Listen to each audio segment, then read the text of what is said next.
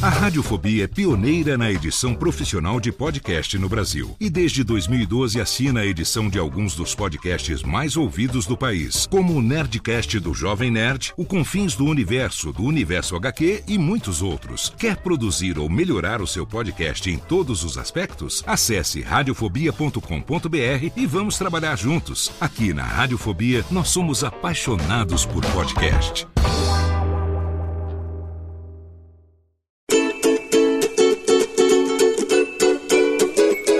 Voz Off, o podcast que conta as histórias de grandes nomes, do rádio, da TV, da publicidade. Grandes vozes que vão ficar para sempre em nossa memória. Apresentação: Antônio Viviane e Nicola Lauleta. Ouvintes do podcast Voz Off, estamos aqui para mais um episódio do nosso programa que leva até você as grandes vozes do rádio, da TV, da publicidade. Nicola Lauleta, na Vila Mariana, eu aqui em Barueri. Daqui a pouco a gente vai saber onde está nossa convidada de hoje, porque vamos anunciá-la agora, não é, Nicola? Isso Simbora? mesmo. Vamos um, lá. Um, dois e... Ellen! Ellen Helene! Ah, mais conhecida por Lelê, porque é uma repetição de sílabas nesse nome que, ai meu Deus, né? Lelê. Lelê. É, é, como se minha irmã. Já pensou a minha irmã é, recebeu o nome de Viviane? Viviane, hum. Viviane. Aí também, é. se, se fosse, Não, seria um cúmulo, né? Não, Vivian, Vivian, Viviane. É. Vivi, Vivi, Vivi. Gilberto Gil é isso, não é? Foi esse o seu caso, né, querida? Foi. E eu sou Maria também. Eu sou Ellen Maria Helene. Helene. Mas o Maria eu só uso para programas, programas da tarde, assim, programas de culinária e tal. Aí eu uso Ellen Maria. Ellen Maria hoje vai fazer uma lasanha para gente com um molho bolonhesa maravilhoso. Você está em que bairro de São Paulo, Ellen? Eu estou no Brooklyn Paulista. Ellen Maria Helene, nascida em nascida em São Paulo, paulistana da Gema, nascida na Beneficência Portuguesa e com 62 anos de idade, graças a Deus, e contando. Seus pais? Meus pais são do interior de São Paulo, são de uma cidadezinha chamada Areiópolis, que fica entre São Manuel e Bauru. E esse Helene é um sobrenome italiano? Esse Helene vem dos meus tataravós que vieram para cá em 1838. Mas é francês, né? É, não exatamente. Né? Belga, ele, belga, ele fica tentando. É, né? ele, ele, na verdade, ele seria um remanescente do Helene grego. Hum. É, imaginei isso. Ah. É, dos helenos, da Hélade e tal. Uhum. E eles. Nobre, é... nobre, é isso? Não, não, era tudo peão, coitado, porque era escravo, eles foram escravizados pelos romanos, tadinho. Levava açoite no lombo direto. E, é, e era de, uma cidadezinha, uma minúscula cidadezinha chamada Osília, no norte de Gênova, numa, nas montanhas sobre Gênova. Hum. É da Ligúria. Então. Ligúria. Ah. Bom, e quantos irmãos, Ellen? Olha, eu tenho um falecido já, que era meu irmão mais velho, morreu muitos anos. E tem um vivo, mais velho do que eu, que tem o nome do meu avô, que era um nome italiano também, Canuto. Canuto Helene. Ah, era, era um tudo ítalo-brasiliano. Nasceu em que bairro, Ellen? Na, no Bexiga? Na Bela Vista, nasci ah. no, no Bexiga, né? Nasci na Beneficência Portuguesa. Morava por ali mesmo? Morava. Meu pai tinha uma mercearia na rua 13 de Maio. Onde hoje é aquele restaurante? Não, não, era mais para cima um pouco. Hum. E depois, anos depois, eles voltaram a 3 de maio, né? Montaram um restaurante de peixes e frutos do mar. Exato. Ficaram ali, tá lá até hoje, né? Tá com os meus, os meus sobrinhos, filhos do meu irmão mais velho, minha cunhada e esse meu outro irmão. Eu só que não participei da, da, da área culinária ali da família, fui seguir outra carreira, né? Qual, qual, sempre, qual é o restaurante? Sempre... Mexilhão. Ah, Mexilhão. É, eu sempre vou lá comer uma lagosta a termidor. Todo ano eu vou lá, né? Uma vez por ano eu tô firme e forte lá no para comer a lagosta a termidor, né? Só dá para ir uma vez por ano. Ai, meu Deus, mas é bom demais aquilo. Eu tentei fazer em casa outro dia, não consegui. Ah, eu nunca achei no mundo é uma lagosta feita daquela forma. É impressionante, né? é muito boa, né? É muito boa, é muito legal. Bem, Ellen, conta aí um pouquinho da sua infância, das suas escolas, por onde você passou, até chegar mais ou menos onde você se identificou como uma artista, que é, né? Você é atriz, é locutora e tudo mais. Conta pra gente. Então, na verdade, a gente mudou daquele bairro, a, a, o trabalho do meu pai ficou no bairro e a gente mudou para Vila Mariana, né? E na Vila Mariana eu estudei num colégio ali na Avenida Conselheiro Rodrigues Alves, perto do Nicola. Tá no Cristo Rei? É, no Cristo Rei. E eu morava na Rua Pelotas, que é onde o Nicola tem o a estúdio. produtora, é. A produtora. Eu tinha, eu morava numa travessinha da Rua Pelotas, atrás da casa da Rita Lee. Ah. E, da, e, da, e dos meninos Guarnieri. Os Guarnieri moravam ali. A Cecília Thompson e os dois meninos Guarnieri, o Paulo e o Flávio. E a gente brincava de pequeno junto e, e fazia historinhas e representava coisas, e enfim. E quando eu entrei para a escola, eu comecei a brincar com isso também. Quando eu tinha oportunidade, eu escrevia texto, eu falava coisa, eu era metida, né? E é, era uma coisa horrorosa. E aí eu, eu achei que eu queria ser atriz de qualquer jeito, tanto que eu segui a vida inteira, eu segui esse caminho para trabalhar com teatro. E aí, quando eu me formei na, na escola, eu alcancei 18 anos, eu já tinha idade para fazer escola de teatro. E aí eu fui fazer escola de teatro, segui carreira artística e comecei a fazer locução uns 5, 6 anos depois. Porque eu fazia Fundação Roberto Marinho. Quando eu tinha 19 anos, eu entrei na, numa coisa chamada Telecurso Segundo Grau. E aí eu contava, dava aulas, tal, etc. E eu tinha uma voz muito didática, né? Na, na, naquele período eu fazia todo aquele trabalho e algumas pessoas começaram a me chamar para fazer algumas locuções meio que nessa linha. Ou fazer algum personagem, porque eu, eu fazia umas vozes caricatas, eu brincava muito com a voz. E aí, sem querer, eu comecei a fazer locução. E eu comecei a gostar, porque é, eu tinha, eu tinha um, uma facilidade de leitura muito boa. Eu me lembro, inclusive, de uma época, isso antes, eu, depois eu contei história no Ratimbum tal, etc. Mas antes disso aconteceu um evento que, para mim, a história foi muito marcante, que eu viajei com uma turma de amigos para Mauá, mas era uma renca de gente, eram assim umas 15 pessoas, e a gente estava hospedado em três casas. É, era um sítio do, do Roberto Freire, que ele tinha dois filhos músicos tal, e a gente foi com essa turma, as namoradas, os namorados, não sei o quê. E eu fiquei com uma turma de sete pessoas numa casinha, todo mundo com seu sleep bag e tal. E eu ficava, eu dormi do lado do fogão a lenha, com aquela luzinha da, da, da lenha queimando. E eu tinha levado um livro para ler à noite antes de dormir, que eu tenho um hábito de leitura, né? E era, eram os contos de Andersen. E aí eu comecei a ler. O que, que você está lendo? Ah, estou lendo os contos de Ah, lê em voz alta para gente escutar. Assim a gente dorme ouvindo historinha. Falei, tá bom. Então sentei eu na cadeira de balanço do lado do fogão a lenha e comecei a ler as historinhas de Andersen à noite, por dormir. Um cenário apropriado, né? Apropriadíssimo. E era muito engraçado, porque uns capotavam, outros ficavam ouvindo a história. Eu falei assim: bom, gente, agora eu vou parar, vou dormir. Não, não, o que acontece? Termina.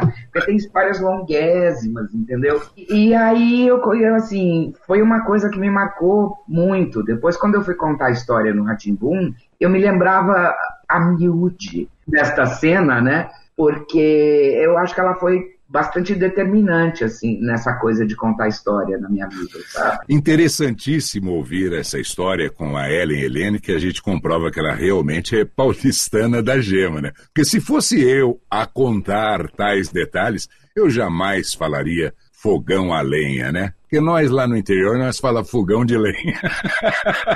Ai, que se fosse, se fosse o fogão fosse feito de lenha, queimava inteiro, né? Mas ninguém, até a música, né, do a música sertaneja que ficou marcada na história, fogão de lenha, né? é assim, a gente, nós fala fogão de lenha lá. Fogão de lenha, muito bom, muito, muito bom. bom. muito bom. Ellen, após essa experiência, contando histórias e tudo mais, você acabou voltando na 13 de maio, né? Porque tinha produtoras ali, tinha a MCR, tinha a Publisol, bem em frente onde você viveu o, o, comércio do seu pai, onde estão é, os seus parentes até hoje, aquele quarteirão ali, tinha é, grandes produtoras, né? É, eu parava no estacionamento do Mexilhão, fazia uma comprinha na Basilicata e ia aos estúdios ali, a Publisol, a MCR, para gravar alguma coisa. É muito divertido, porque apesar de eu ter saído de lá, aquele bairro fez, fez, fez parte da minha história muito presentemente, né? Até, até agora, o restaurante está lá ainda, funciona nos mesmos moldes, né? Tem todo um histórico presente ali. Né? A gente conhecia todo mundo do, do, do quarteirão, do bairro. Eu Bom, mas você se lembra o primeiro trabalho profissional que você fez? Eu não lembro A que partir do momento que você brincou lá de escrever, de representar na escola e tudo mais, foi uma peça de teatro? Foi ah, alguma coisa em rádio? Foi alguma coisa em televisão? Foi uma peça de teatro na que se chamava O Alto do Padre José de Anchieta. E era sobre catequese indígena, tal, tinha todos aqueles. Eu fazia um anjo, né? Certo. Que vinha dar o seu recado ali e tal. E foi feito no pátio, na reinauguração do pátio do colégio, da igrejinha do pátio do colégio. E era uma belezinha, isso nos idos de 1979, acho. Eu era um anjo, é. Eu era um, um anjo. E tinha os diabos também. Os diabos ficavam ali embaixo, na parte plana da igreja, e eu ficava lá em cima. E uma vez eu esqueci de entrar em cena, e o meu vestido de anjo era, era justo, né? E eu tinha que subir num praticável enorme para ficar visível de lá de cima. E tinha uma escadinha para eu subir, só que eu tinha que levantar o vestido para subir a escadinha. E aí eu fiz aquela cara de paisagem, de egípcia, suspendi o vestido quase que até a cintura e o anjo subiu as escadas, baixou o vestido, abriu as asas e começou o seu texto. e eu tomei uma bronca da diretora que eu quase morri, cara. Ei, quase que teve fio-fio da plateia. Não, foi ridículo, foi ridículo. Rádio você nunca fez? Rádio eu nunca fiz, que pena, né? Era uma coisa que hoje em dia seria mais fácil, mas eu tinha muito medo dessa coisa da, da obrigação do horário, é, de você ter, por exemplo, o teu programa é todos os dias às 5 da tarde. Você tem que estar lá às 5 da tarde, né?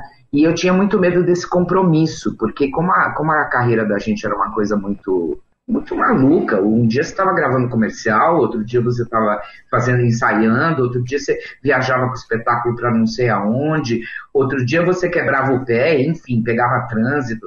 E eu tinha muito medo, então eu sempre, eu sempre evitei fazer rádio por causa disso. Hoje em dia seria lindo, porque eu faria o rádio da minha casa, né? Você acorda, toma café, faz o rádio e depois você vai cuidar da vida, entendeu? Seria maravilhoso. Muito hoje bom. eu faria rádio de boas, entendeu? Porque hoje eu já não tenho mais aquela, aquela vida corrida. A gente trabalhava de segunda a segunda, fazia teatro de quarta a domingo, e de segunda e terça fazer televisão, de segunda a sexta fazer televisão. Então você não tinha folga. Nunca. Lembra algumas peças pra gente que ficaram. Ah, eu fiz. A, a, mais importante que a gente fez foi Almanac Brasil, que foi um sucesso de bilheteria e tal. E era justamente sobre rádio, né? Onde eu fazia N vozes diferentes, fazia voz de, de, de, de vários tipos de personagem, sotaques diferenciados de regiões. Foi um treino super interessante, né? Você então começou a, a, a cada vez mais, é, porque eu tenho certeza disso, porque eu vi você fazer isso muito na publicidade, a criar tipos.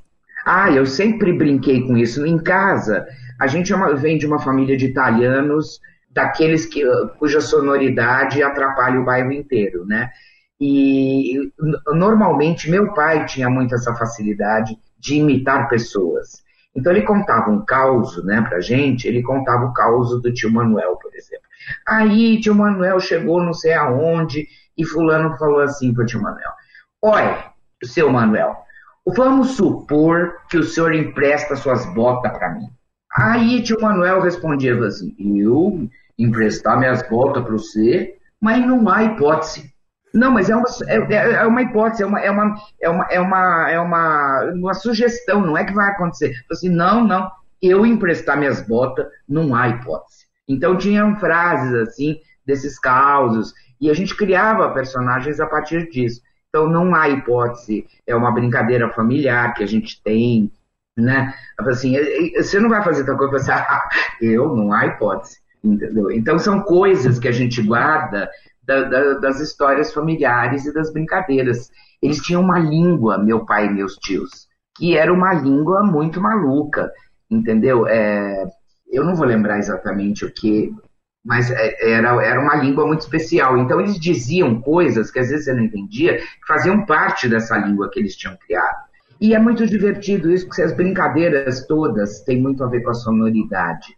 E eu sempre tive muita paixão pelas palavras, né? Eu acho que as palavras têm, têm alminha, sabe? Elas têm uma alminha dentro delas. Entendeu? Agora eu quero que você desenvolva bastante isso, porque isso faz parte de mim também, e eu tenho as minhas é, impressões, eu já coloquei isso em várias entrevistas que dei, e agora eu queria que você explanasse bastante sobre isso. Por favor, Eli.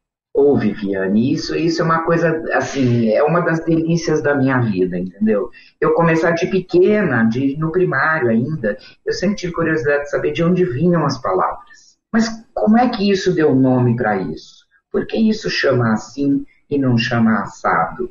Né? Por que, que o A quer dizer não? O A vem na frente, então o A era grego, mas o IN era romano né, a, a, tal coisa vinha do galicismo, ou seja, vinha do antigo gaélico francês. O outro vinha de uma, de uma corruptela do inglês. Né? Então as palavras vinham de lugares. E ao vir de lugares, elas traziam parte daquela cultura desses lugares. Quando eu cresci o suficiente, ganhei dinheiro o suficiente para ir visitar alguns desses lugares, eu comecei a ver justamente é, as palavras funcionando no habitat delas onde elas moravam antigamente. Então, por isso que eu acho que as palavras têm uma alminha, entendeu? Porque elas têm a alma daquele lugar onde elas foram criadas, onde pela primeira vez elas deram nome para uma coisa, elas significaram alguma coisa, né? Aquele significante que ela é, com um significado embutido, ela foi criada num determinado lugar para uh, falar de uma situação muito específica, né? E aí aquela situação foi se transformando e foi encontrando coisas similares num povo ali meio pertinho. Aí depois atravessou o mar, encontrou um outro povo ali que já leu aquilo de um outro jeito. E a palavra foi sendo modificada e adquirindo uma alma do outro lugar para onde ela foi. Então, assim, eh, quando as pessoas falam, elas trazem toda a educação, toda a vida delas na maneira de falar, na maneira de fazer um texto, na maneira de se colocar com palavras.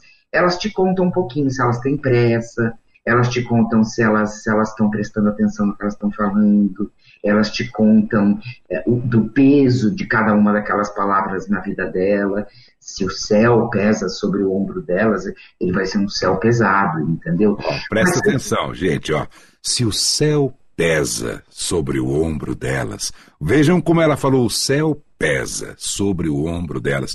Ela trouxe exatamente a suavidade e o peso da palavra pesar, né? É isso, é isso é interpretar. Que coisa linda, Ellen. Que é, eu acho, eu acho, isso foi um trabalho também que foi aprimorado com a Glorinha Boyden Miller, porque ela tem um sistema de trabalho que chama Gestalt da palavra. Aí eu achei o meu paraíso, porque a Gestalt da palavra é justamente essa coisa, essa alminha da palavra que você desperta. Essa explicação. O quê? o quê? A explicação da palavra. Exato. A palavra está inteira ali para você usar, para você dar formato nela. Né? Ela trabalhou com cegos, por exemplo, a, a Glorinha, né? E ela falou assim: o importante é que quem te escuta veja o que você está dizendo. Se você não der uma imagem do que você está dizendo, dificilmente a pessoa vai viajar com você nesse texto que você está falando. Então você tem que, em primeiro lugar, comprar aquele texto, né? Se apropriar. Aquele texto não é um texto que você vai ler, não é um texto que você está É, leitura é uma coisa, interpretação é outra, totalmente. Interpretação é outra, você tem que trazer o texto para a sua organicidade. Antes pra... de verbalizar, né? Você já traz ele a, a, é, recheado de sentimento, né? Exatamente. Então você põe naquela palavrinha o tamanho dela. Por exemplo, eu estava brincando outro dia com um texto, é, um texto de, um, de uma locução, que é assim, ver é muito mais do que enxergar. Então eu vejo, por exemplo, nesse ver é muito mais do que enxergar, dois movimentos. O movimento do ver é maior do que o enxergar, mas ele é, ele aprofunda, ele entra no interlocutor que está conversando com você. Então ver é para frente, ver, ver é para frente. Enxergar dispersa, enxergar são 180 graus. E agora todo mundo vai entender a nossa querida expressão mineira, lá de Pós de Carda principalmente, que nós fala para os outros assim: olha para você ver. Olha para você ver, exatamente. É, olha para você ver. Você não viu ainda, entendeu? As palavras, elas são óbvias, mas a gente tem que trazer o óbvio para que elas sejam entendidas, né? Se você diz uma palavra que ninguém conhece, por exemplo, pífio, sei lá, pouca Sim. gente conhece o que quer dizer pífio. Mas no contexto, você fala assim, essa fala é pífia.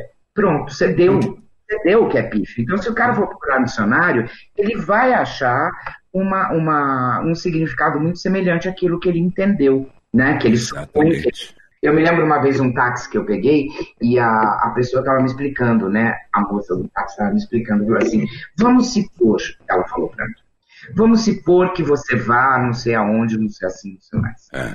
Eu achei maravilhoso aquilo, porque vamos supor e vamos supor é muito semelhante, entendeu? Vamos supor, vamos nos colocar no lugar, vamos coloque-se no lugar, invente é. que você é essa pessoa, suponha você é. Para ela fazia sentido, né? Mas, era, mas o sentido era maravilhoso. Sensacional. Então, as, palavras, as palavras trazem situações excepcionais na vida da gente. E gostar delas é, é meio caminho andado para você fazer uma boa locução. E onde é que você levou melhor isso? No teatro, na publicidade ou nos programas televisivos? Onde é que você acha que você conseguiu colocar melhor tudo isso? Eu sempre acho que, eu, que, eu, a, que a locução, para mim, é, é, é, o, é o top de linha, entendeu? Assim, eu não sou exatamente uma atriz uh, como uma Mary Streep, por exemplo, que veste um personagem. Uhum. Mas eu visto as palavras. Então, eu tenho uma oralidade melhor do que uma... Uma, do... uma expressão facial ou o que quer que seja. Eu até tenho uma boa expressão facial, mas eu sou, eu sou assim, muito literal. Eu sou, sou racional no meu trabalho de, de atriz. Eu não me deixo tomar por um espírito e você aquele personagem. Não, eu sou, eu sou uma pessoa muito mais das palavras. Então eu mergulho mesmo é no texto. E eu acho que como locutora, eu sou melhor locutora do que atriz. Mas como apresentadora ou contadora de histórias, o que quer que seja, você era fantástica também, né, na TV é, é, é, toda vez que eu trabalho para um interlocutor, eu trabalho melhor. E eu sou comediante também, né? Eu, eu sempre, eu não, eu não uso, eu não funciono com quarta parede. Que é, no teatro a gente tem essa coisa de falar da quarta parede, Stanislavski, tal, o método do ator, que é das grandes escolas de teatro do século passado, ele trabalhava com a tal da quarta parede. Então você tem o cenário do, aqui do palco, em volta de você, atrás, nas duas laterais, você está dentro de uma casa. Né? Se você põe a quarta parede dessa casa, que é onde está o público, você se fecha naquele tubo ali dentro e vive o personagem. O, o, person o ator trabalha com a quarta parede. O ator brechtiano, comediante, uh, uh, o stand-up, uh, a contadora de histórias, ele trabalha sem a quarta parede. Ele trabalha enxergando o público. Então, nessa função, eu, eu me viro muito bem.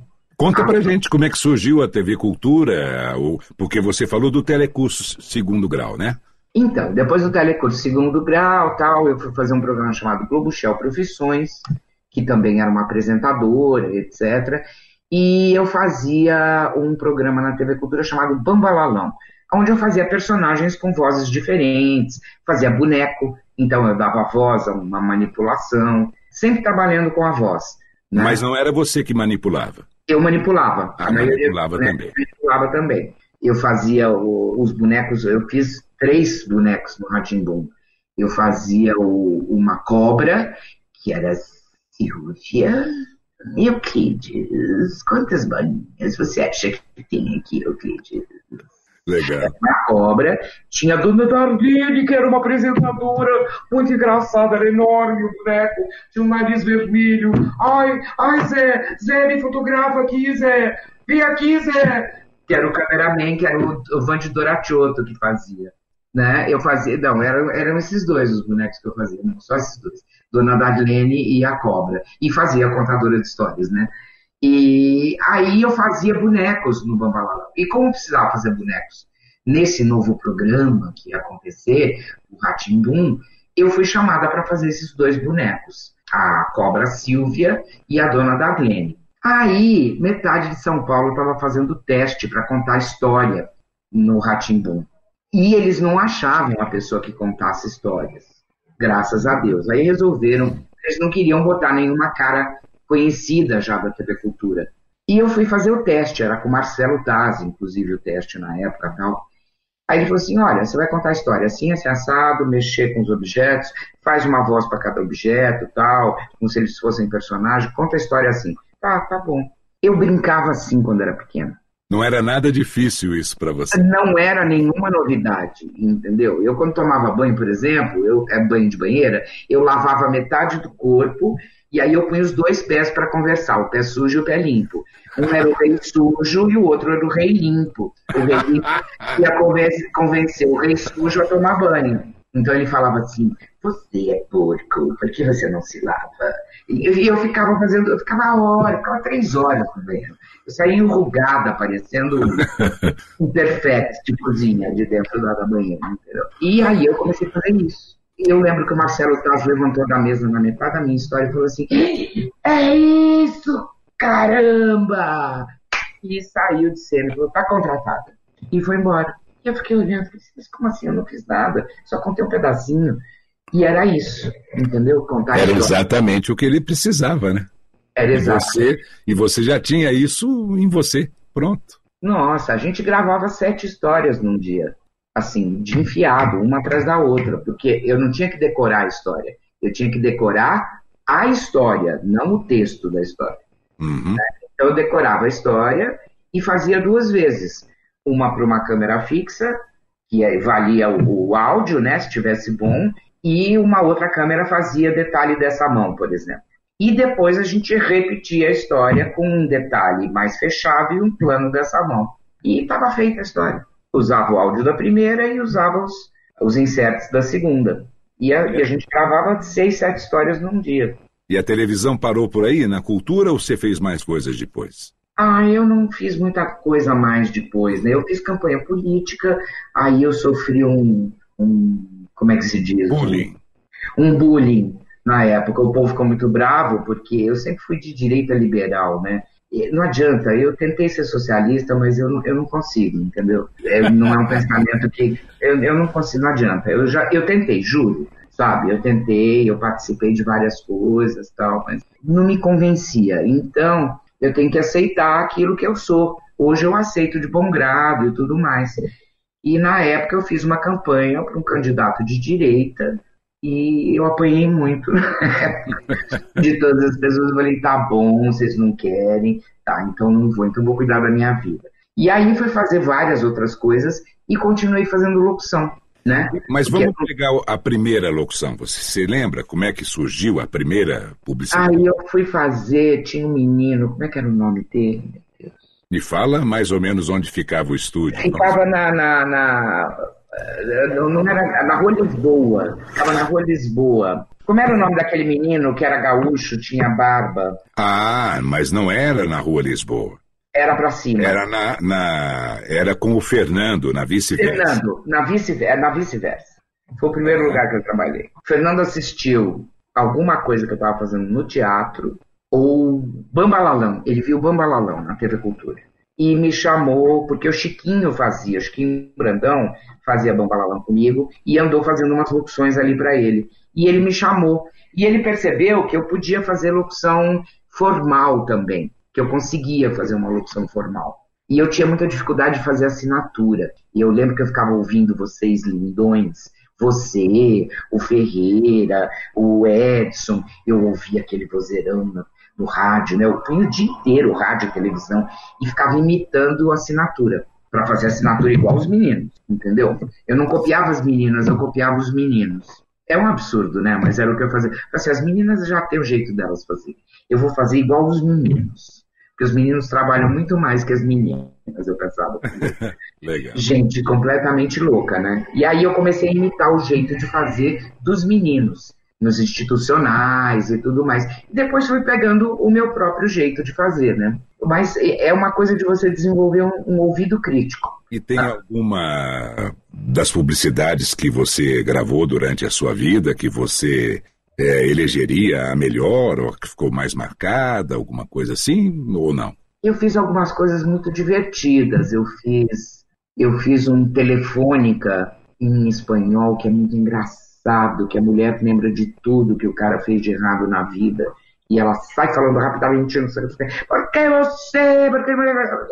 Y desce o cacete, é muito engraçada essa. Augusto Sergio, no me vengas con esa disculpa de nuevo. Yo recuerdo muy bien que usaste esa misma disculpa en la fiesta de 20 años de Pedrito Sergio. Como aquella vez que no vas al parque y te quedaste hablando con esa bruja de vestido verde y zapatos rosas. Pero yo ya debería saber esas cosas, porque el día que me pidiste casamiento, nunca me saqué de la cabeza que estabas mirando esa camarera de restaurante. Y mira que cuando empezamos a estar de novios, tu madrísima me dice que yo no sería una buena mujer para ti. Ella repitió eso en aquel día 22, el día que Kennedy murió, ¿recuerdas? Mira, solo yo sé lo que pasó, Augusto Sergio. Y para decirte la verdad, hasta hoy no me entregué no tuviste nada más con esa amiguita del colegio. No me vengas con más mentiras, Augusto Sergio. Estoy cansado. E tem uma outra do Dia das Mães também, que também eram telefônicas. Se você não ligou para sua mãe, ligue.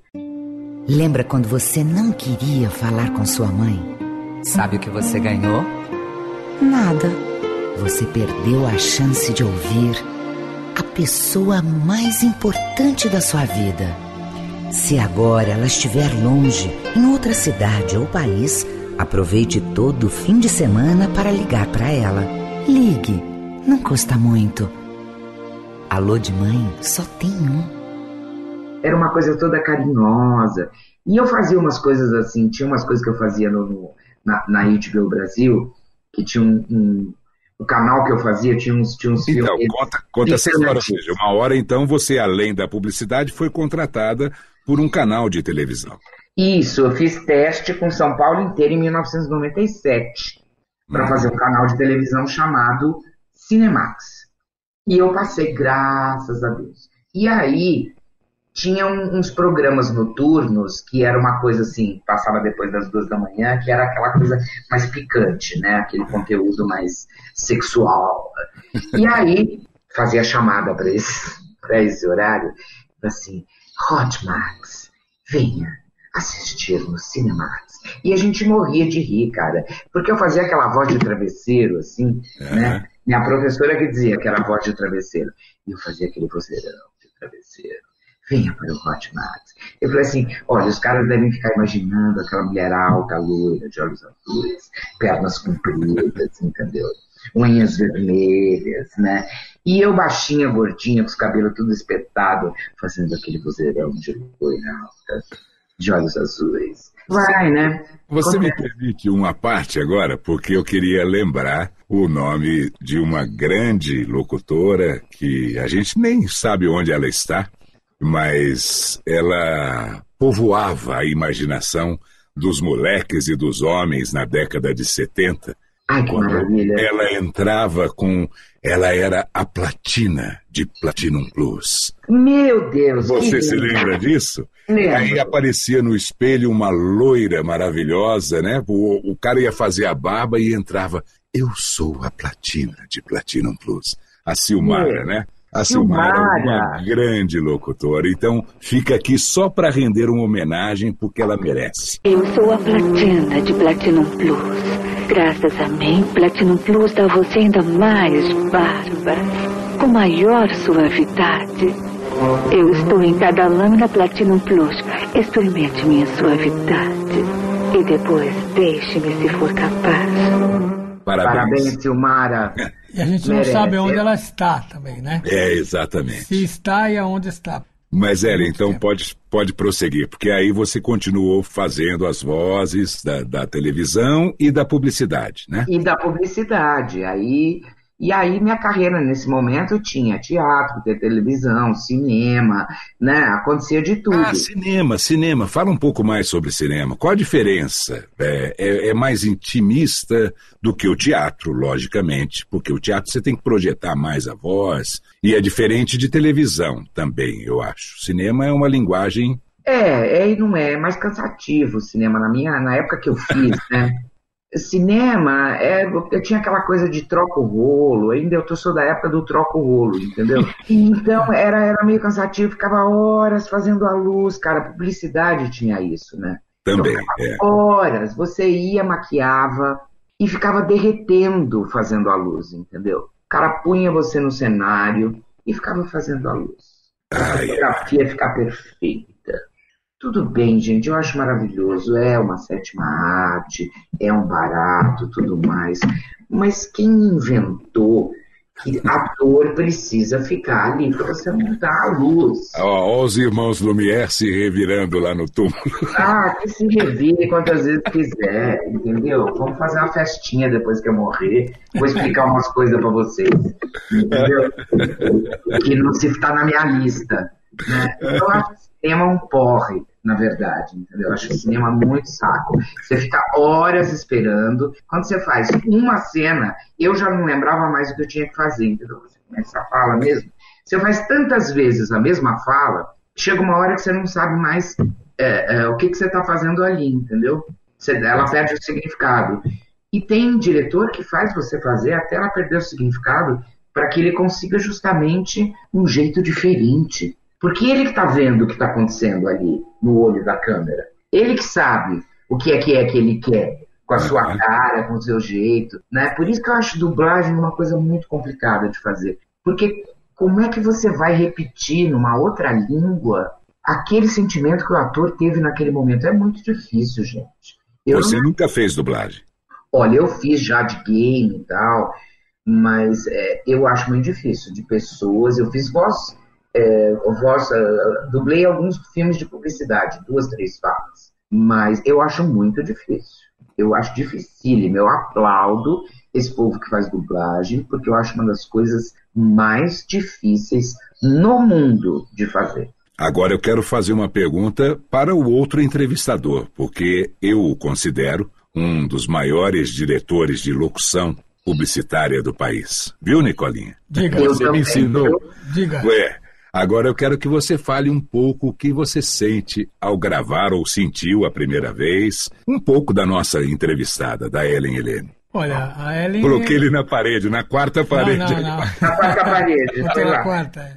Não, a Ellen é uma referência, primeiro. Muitas vezes eu quando eu percebo que alguma locutora não tem referências, eu peço para entrar lá no site do Grove, dar uma ouvida lá, depois a gente conversa. Ai, meu Deus. Porque a gente já fez coisa legal, já é, sim, trabalhou. E realmente as pessoas precisam de referência. Porque, na verdade, todos nós é, tivemos referências, né? Para poder trabalhar. É muito difícil você criar qualquer coisa do nada, você inventado, né? Você sempre você consegue, eu acho, consegue atuar, consegue dirigir, consegue fazer, porque você ouviu isso em alguma vez, você ouviu de algum. Uh, alguma coisa entrou na sua cabeça em algum momento e, e aquilo ficou. Né? Aquilo fez com que você se tornasse o que você é ou o que você vai, vai se tornando. Então, algumas coisas eu preciso que as pessoas ouçam, que eu aconselho a, a, a ouvirem para ter uma. Eh, ter, a, partir de um norte, pelo menos. Você ter, olha, imagina ela falando, por que, que ela fala daquele jeito? Então, isso acho que ajuda muito as pessoas a entenderem como é que sai, né? Como é que, como é que você fala e fica legal, fica expressivo, e como é que outra pessoa fala e não fica. Tem um segredo aí, qual que é o segredo? Não tem? É, eu acho que tem, né? acho, acho que o Viviane faz muito isso, sabe? É, eu, eu gosto muito do trabalho dele porque ele, ele personaliza de uma maneira super interessante as coisas que ele faz, entendeu? E é uma personalidade única. Você, quando faz locução, o que, você quer como locutor? Você quer ser mais um entre os 5.786 locutores que existem no Brasil? Ou você quer ser um dos 100 melhores, um dos 50 melhores, um dos 30 melhores? Para você ter essa excelência, você tem que buscar essa excelência. Então, assim, o Viviane é um dos 10 melhores locutores do Brasil, na minha opinião. Muito obrigado. E é mesmo. Por quê? Porque ele busca essa excelência. Cada coisa que ele vai fazer, ele carrega com uma personalidade própria dele e do texto. Outro locutor não fará como ele. Pode imitá-lo depois de ouvi-lo. Se você pedir para alguém sair fazendo igual, sai fazendo igual a Ellen ou sai fazendo igual a Viviane, só se copiar alguma coisa que já ouviu. Né? Não, mas é, mas eu acho, eu acho que, que é, é importante as pessoas ouvirem quem sabe fazer, porque alguma coisa fica, alguma coisa fica. Não é possível que você ouça alguém fazendo bem e alguém fazendo mal e você não perceba. Pode, pode você percebe. É, não. Você, pode, você percebe o personagem, é ouvir, é. Ouvir, é, ouvir é mais do que escutar, né, Viviane? Exatamente. É. É, esse, é, esse aí é o segredo de tudo, é saber ouvir. Ouvir. Ouvir, é. prof... em profundidade. Né? Foco, foco no, no, ouvir. Vamos ver o que, que essa pessoa está falando. Como ela está dizendo. Né? Como é que ela carrega aquilo, entendeu? Então... E você passa a imagem na hora que você fala. É. Se você fizer uma leitura, uma boa leitura, uma excelente leitura, não bate um locutor. Nunca vai bater. Então não importa, não importa a onda sonora que você. Aqui eu dou um highlight, aqui eu dou uma diminuída, ali eu faço uma voz mais assim, aqui eu dou uma pausa. Não, não tem essa. Isso é partitura, isso é musical, entendeu? Você pode seguir uma partitura, é uma outra maneira de trabalhar, né? Trabalhar de acordo com a partitura. Eu prefiro que você trabalhe com a organicidade. O improviso. É, essa é o grande é, barato. Ligando a música, você prefere o improviso do que ler a partitura. Exatamente. É isso aí. É isso. Que coisa linda, hein? Para a gente é, encerrar esse bate-papo aqui, quer dizer, quase encerrar, porque eu quero que a Ellen diga onde a gente pode encontrá-la, o que ela está fazendo, o que ela quer fazer. Por favor, Ellen, a palavra é toda sua. Eu estou na minha casa, né? Nesse momento, eu, estamos vivendo um momento de quarentena. No futuro, vocês vão dar risada disso. Mas, assim, eu gravo aqui na minha casa para a HBO Brasil ainda. Eu faço um canal chamado HBO Mundi na HBO Brasil. Mas eu faço outras coisas também. Né? E se alguém tiver alguma participação de rádio que queira me chamar, fique à vontade. Eu vou ah, fala, fala, um pouquinho sobre a culinária, Ellen, que você adora tanto. Nós não tocamos nesse ponto, só antes um pouquinho da gente encerrar. Ela adora. Ah, tá. Eu adoro cozinhar. É, conta. Eu adoro. Eu puxei Você meu papai. vídeos em algum lugar, alguma coisa assim, para as pessoas acompanharem, não? não? Na verdade, não. Eu coloco os meus pratos prontos ali no Instagram, né? Mas é. eu faço uma, umas aulas de culinária. Qual é o seu Instagram? Qual é? O meu Instagram é... Arroba Ellen... Arroba Ellen Helene com um H no final a mais. Tem H no Ellen, tem H no Helene e termina e com... Mais, e termina com H. Tá e o meu telefone é 011 98282 4307. É o único que eu possuo, por favor, não sobrecarreguem de bobagens. E uh, nele eu atendo, você pode me chamar para trabalhar ou mandar um e-mail para a minha pessoa em Ellen Maria Helene, Ellen com H, Helene com H, arroba gmail.com. Ô Ellen, você, vamos dizer assim, você é uma escritora, né? Ou não? Ou, ou você, você esqueceu desse detalhe aí da sua... Ah, é verdade, eu publiquei um livro de, de um dicionário gastronômico, francês, francês, português. Por quê? Porque eu, eu, por curiosidade com as palavras, eu aprendi línguas. Eu aprendi a falar francês, italiano, espanhol e inglês. Eu falo com alguma fluência essas quatro línguas, né? Mais o francês e o italiano do que as outras duas, mas eu me viro nas, nas quatro de boas. E não, não gravo muita locução nessas outras línguas porque é, é, é, preciso ter nascido, né? É preciso, é preciso ser nativo da língua para você fazer com perfeição, né? E, mas é, me viro para falar uma coisa, alguma coisa aqui, alguma coisa ali. E fiz um dicionário gastronômico que tem quase 3 mil verbetes. É um dicionário uh, francês-português de gastronomia, né? Helene, esse é o nome, né? Como chama? Dicionário Gastronômico de Francês-Português. E os vinhos? Ah, eu fiz um curso de sommelier também, porque eu gosto de, de vinho. Gente, eu fiz um monte de coisa. Eu aprendi piano dois anos para melhorar meu ouvido. Mas você não fez um livro, um guia de livros, um dicionário de livros também? Eu fiz esse, esse dicionário francês-português de gastronomia. Ah, bom. Ele dá verbetes gastronômicos, entendeu? Ah, o que é demi-glace, o que é baguette, o que é uh, uh, pamplemousse, vichyssoise, uh, né? As palavras em francês porque eu ia para a França e eu ia aos restaurantes para descobrir coisas diferentes e eu lia o cardápio e não entendia nada. Eu falei, cara, eu falo francês e não entendo isso aqui. Aí eu comecei a pesquisar as palavras relacionadas com a gastronomia, que é um mundo à parte. E aí eu comecei a fazer um dicionário para eu ter na minha bolsa, quando eu fosse à França comer nos restaurantes. E aí um amigo viu e falou, ah, você não quer publicar isso aqui? Eu falei, tá bom. Aí eu expandi a, a minha pesquisa, fiz os desenhos dos mapas, fiz uns apêndices sobre vinho, fiz os mapas das, das regiões vinícolas da França, as regiões dos queijos tal. O livro ficou uma belezinha. E, e aí, publicado isso, eu também tenho um livro escrito, entendeu? Eu já plantei um feijãozinho, eu só não tive filhos, né? Mas eu tive dois gatos peludos que eram muito, muito bebês na minha vida também, que foram muito queridos. Sensacional o nosso papo, Ellen. Queremos agradecer demais sua participação. Muito obrigada mesmo, meus amores. Foi, foi muito bom, fiquei muito feliz de estar aqui, viu? Nicola, é com você. Olha, Ellen, você também esqueceu de falar que você faz curso de locução. Eu, eu, eu, precisava ter feito uma lista aqui. Oh, meu Deus. Eu achei que eu... a gente ia falar essas coisas todas. eu, eu, assim, eu sou uma pessoa muito low profile, Nicola. Entendeu? É, eu, assim, eu publico pouco, eu apareço pouco, né? Eu, eu, assim, eu dou muito valor à minha privacidade. Infelizmente, uhum. isso não combina muito com sucesso, entendeu? Então, assim, eu esqueço, as coisas passam e esqueço delas, né? Tá Você fala, ah, lembra tal coisa? Não lembro mais, enfim. Foi, foi um rio que passou na minha vida. Meu coração se deixou de lado.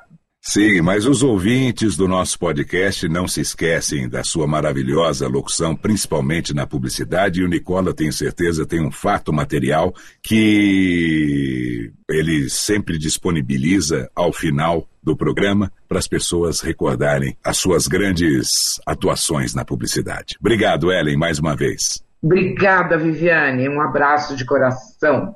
Um abração, beijo. Nicola. Um beijo, Ellen. Um abraço, Nicola. Muito obrigada, meu amor. Ouvintes do podcast Voz Off, este foi mais um episódio com mais uma grande voz da TV, da publicidade, não do rádio hoje, mas que a gente sempre tem o imenso prazer de trazer para você aqui nos nossos programas. Um grande abraço e até a próxima! E antes de finalizar esse Voz Off, mais alguns trabalhos da Ellen Helene e a participação, entre outros, de José Rubem Chachá, Edinho Moreno e Paulinho Ribeiro.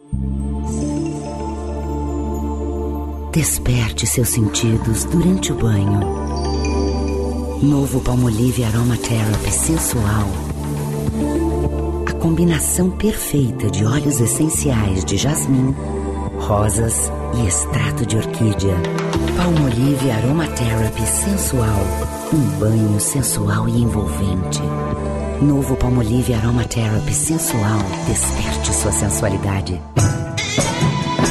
A natureza cria as cores mais surpreendentes e intensas, sem amoníaco.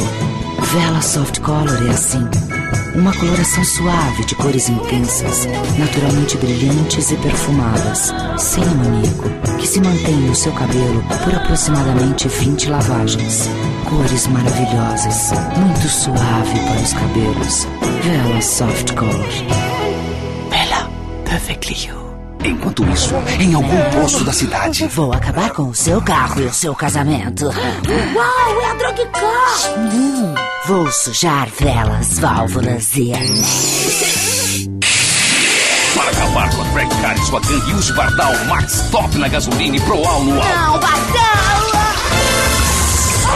E para as peças mais íntimas, B12 Clean Gas. Tudo na bem com Bardal.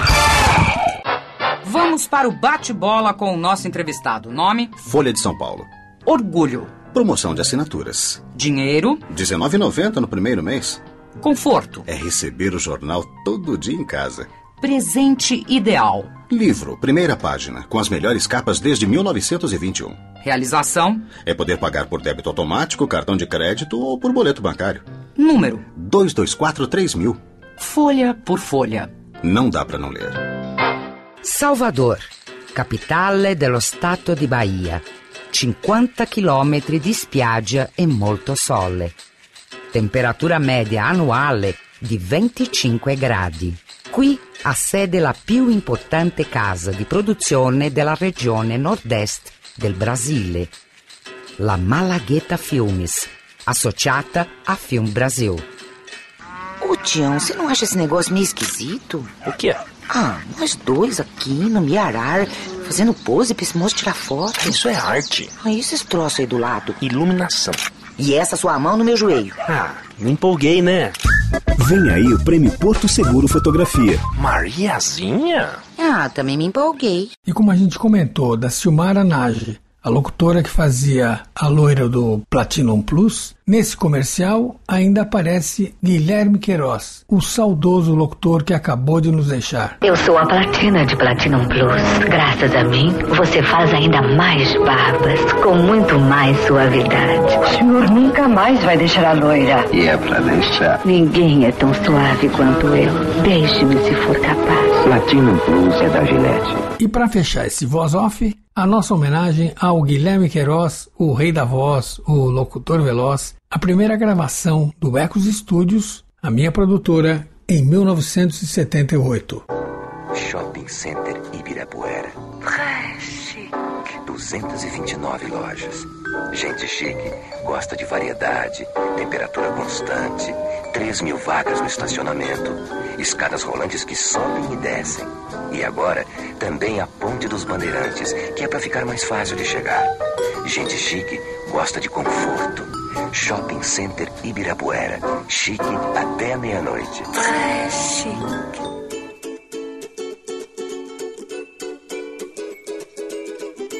Este foi mais um podcast da série Voz Off. Criação, produção e gravação: Antônio Viviane e Nicola Lauleta. Trilha musical: Alexandre Monari. Gravado online em 2020.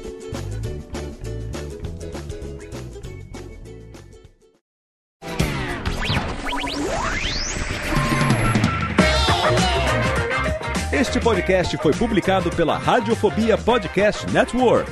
Acesse radiofobia.com.br podcast para conhecer e ouvir todos os nossos programas ou assine no seu agregador de podcast preferido. Esperamos você no próximo episódio.